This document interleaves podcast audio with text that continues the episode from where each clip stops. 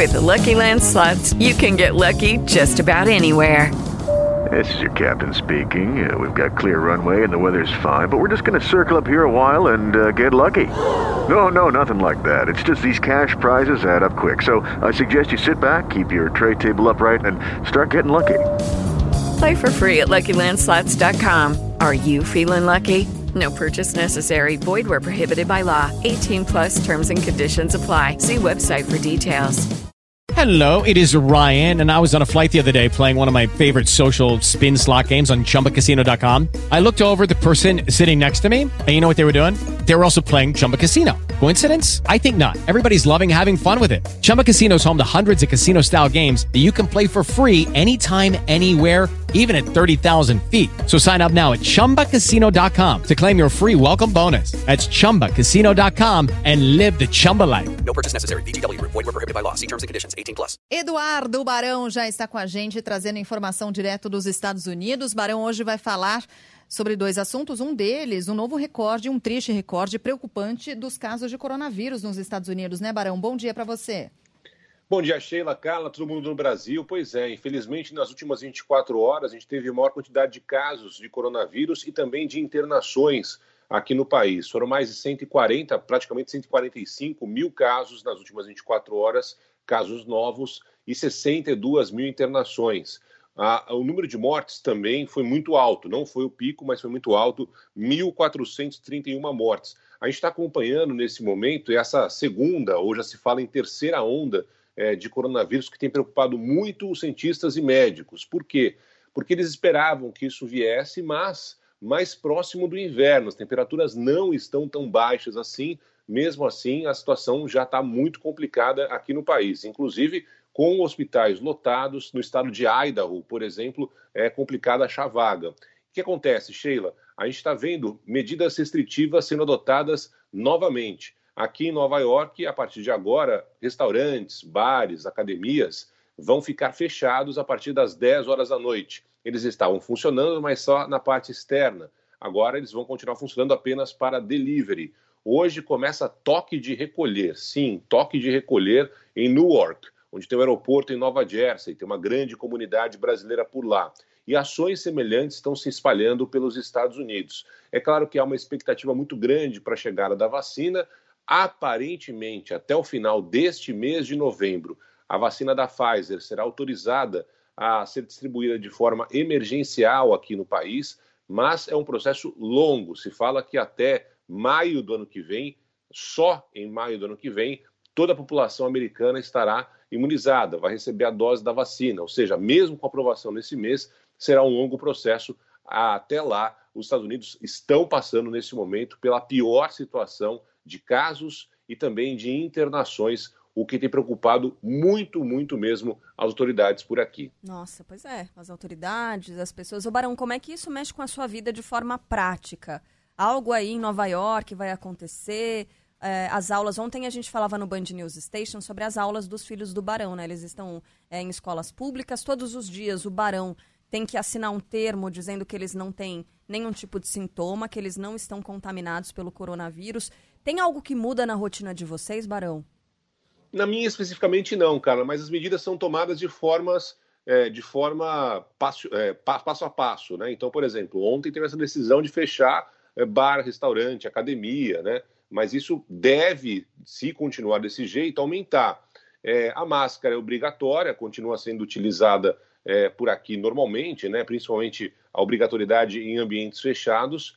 Agora, em lugares onde a situação está mais complicada, eu já tinha falado aqui de El Paso, no Texas, onde, por exemplo, o necrotério está lotado. Então, começaram a chegar câmaras frigoríficas para receber corpos.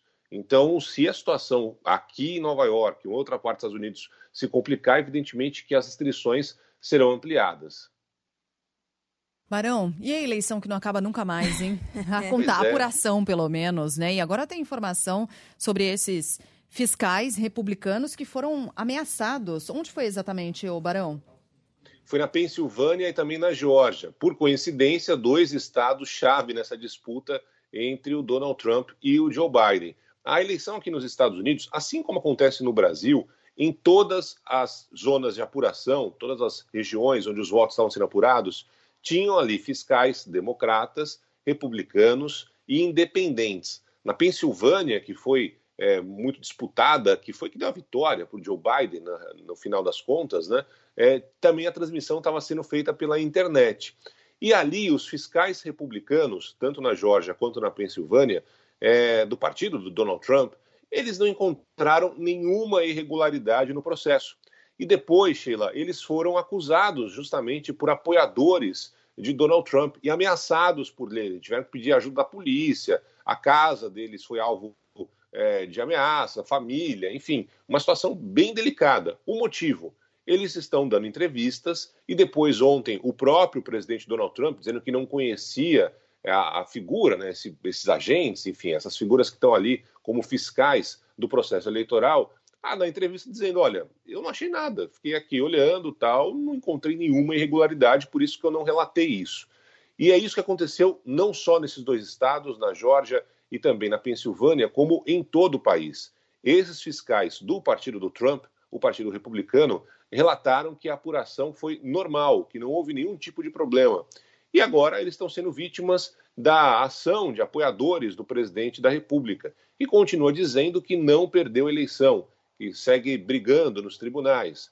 Ontem foi anunciada a recontagem de votos na Geórgia, que foi um dos estados onde o Biden ganhou com uma pequena margem, menos de um ponto, né? cerca de 14 mil votos. Ainda assim, é muito complicado para o Trump reverter. E mesmo que ele reverta e conquiste o estado da Geórgia, que insisto, é muito complicado, ele ainda vai perder, já que a, a, o Biden ontem ampliou a quantidade de, de, delegados, passando de 300 delegados, precisava de 270 né, para conquistar a Casa Branca. Ou seja, a perspectiva de qualquer mudança no cenário neste momento é muito, mas muito pequena mesmo.